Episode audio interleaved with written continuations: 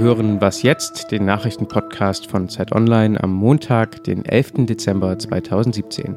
Mein Name ist Frederik Spohr. Die Außenminister der EU empfangen heute einen Gast, auf den derzeit die ganze Welt blickt.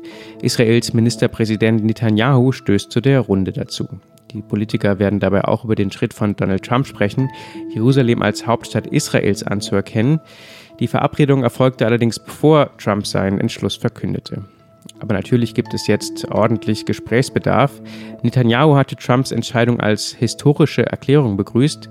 Die EU-Staaten bezeichneten Trumps neue Israel-Politik dagegen als Provokation.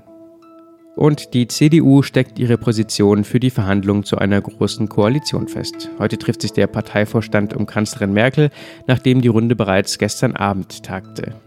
Ein paar Standpunkte zeichnen sich bereits ab. So schließt die Union die Bürgerversicherung aus und auch die von SPD-Parteichef Schulz geforderten Vereinigten Staaten von Europa sind ein Tabu, wie Sachsens CDU-Regierungschef Haselhoff sagte. Redaktionsschluss für diesen Podcast ist 5 Uhr.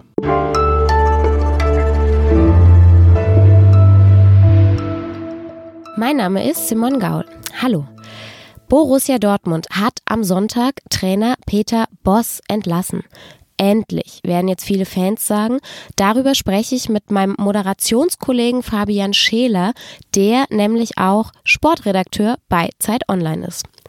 Vorher geht es in diesem Podcast noch einmal um Trump und seine Entscheidung, Jerusalem als Israels Hauptstadt anzuerkennen.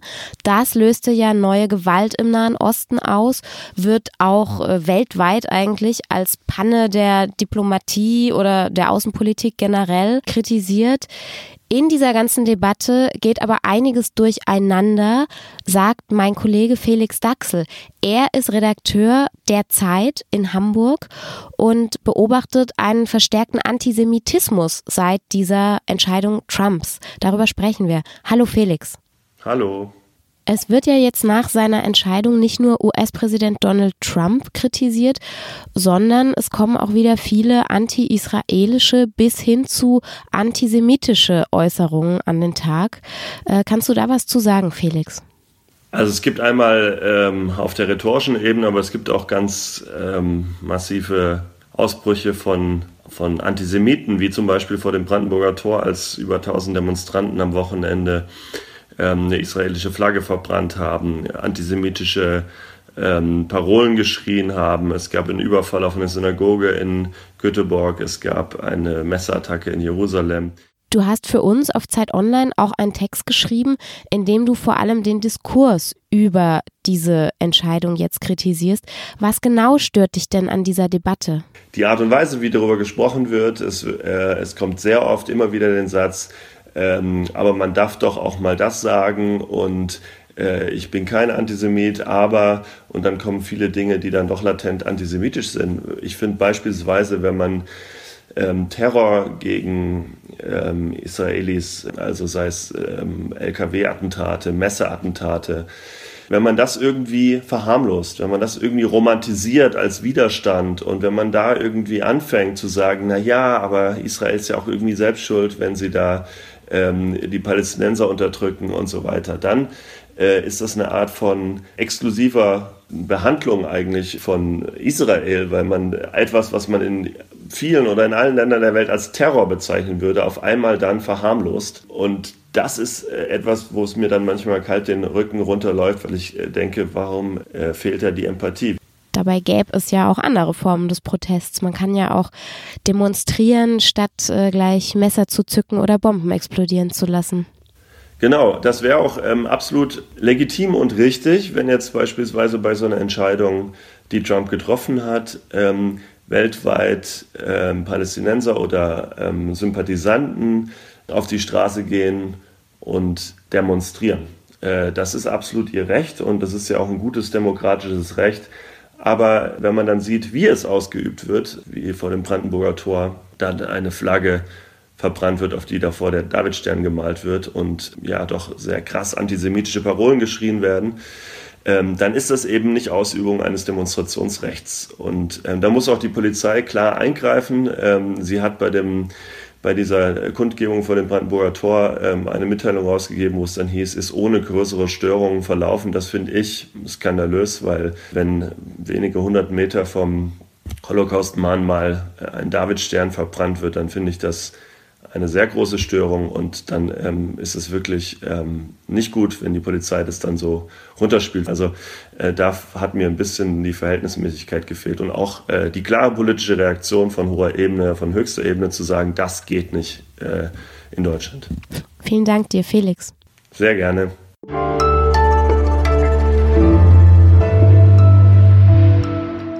Und sonst so?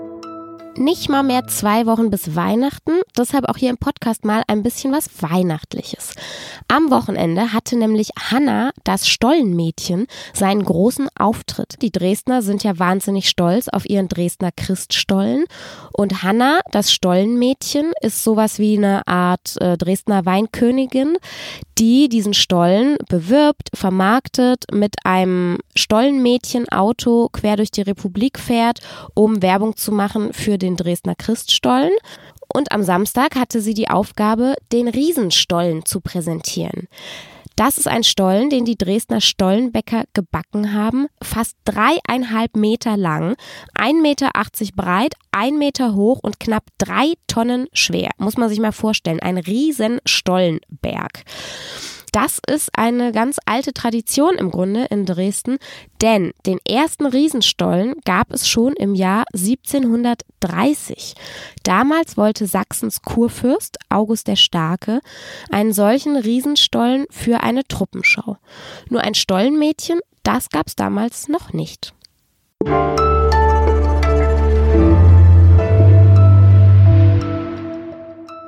Jetzt spreche ich mit meinem, äh, ja, hier auch Moderationskollegen Fabian Scheler über den BVB. Fabian Scheler ist nämlich auch Sportredakteur. Hallo Fabian. Hallo Simon. Ähm, der BVB hat sich jetzt von seinem Trainer getrennt. Peter Boss ist nicht mehr Trainer von Dortmund. War das jetzt eine Überraschung am Wochenende? Nicht so wirklich. Also er kam ja im Sommer erst zum Verein und hat da eigentlich einen relativ guten Start hingelegt. Dortmund war ja Tabellenführer bis zum neunten Spieltag, aber seitdem ging es eigentlich bergab. Also seit Ende September, Mitte Oktober ähm, hat es in der Liga einfach nicht mehr funktioniert.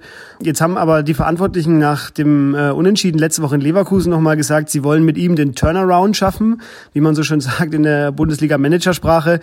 Ähm, aber jetzt hat dann Dortmund unter der Woche in Madrid verloren. Naja, und dann kam eben das Spiel am Samstag gegen Bremen. Das war eine absolute Armutserklär äh, Armutszeugnis. Gegen den Tabellenvorletzten zu Hause so zu spielen, das ist einfach, das geht einfach nicht für einen Verein wie Dortmund, der so einen Anspruch hat. Und ähm, ja, die 2, 2 zu 1 verloren hat dann Dortmund gestern gegen Bremen und dann war abends die Mannschaftsratssitzung mit der Vereinsführung und dann war eigentlich das beschlossene Sache. Weiß man denn irgendwas über die Stimmung zwischen der Mannschaft und Peter Boss? Also der Kapitän Marcel Schmelzer hat sich gestern tatsächlich sehr deutlich geäußert. Er hat irgendwie gesagt, was wir hier spielen, ist eine absolute Frechheit und wir sagen jeden Tag, wir, wir wollen die Wende schaffen und die Leute draußen, die glauben doch, wir labern nur rum. Dann gab es so einen kleinen Skandal um Pierre-Emerick Aubameyang mit einem Sponsorenvideo, das nicht abgesprochen war mit dem Verein. Also es gab so immer mal so kleine Mätzchen, sage ich mal. Das ist ja auch schon so ein Zeichen, dass es also nicht so richtig eine, eine Führung gab. Wie es halt dann im Fußball so läuft, dann bilden sich eigene Hierarchien in der Mannschaft und irgendwann ja, funktioniert halt einfach das Zusammenspiel zwischen Trainer und Mannschaft nicht mehr.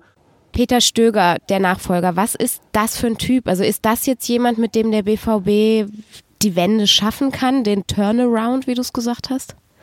Ja, also Peter Stöger ist ganz interessant. Ähm, der wechselt von einem Krisenclub zum anderen. Also er wurde letzte Woche erst in Köln entlassen, die am Tabellenende stehen. Die haben zwei Punkte, die haben noch kein Spiel gewonnen.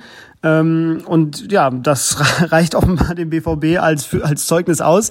Ja, aber das also ein bisschen spaßig gesprochen. Tatsächlich hat Peter Stöger in, in Köln vier Jahre lang sehr solide Arbeit geleistet, hat da den, den Köln, die Kölner, die ja immer so ein bisschen als Chaos-Club waren, die so ein bisschen äh, immer auch hin und her geschwankt zwischen erster und zweiter Liga, sehr solide in den Europapokal geführt, sogar dieses Jahr, letzte Saison. Aber mal gucken, vielleicht kann er ja beim BVB kurzfristig was bewegen. Mal abwarten. Man gibt natürlich auch Bundesliga-Trainern erstmal eine gewisse Zeit zum Reinfinden. Danke, Fabian. Kein Problem. Sehr gerne. Das war's auch wieder mit Was jetzt für heute. Eine neue Folge gibt's morgen am Dienstag. Danke und tschüss.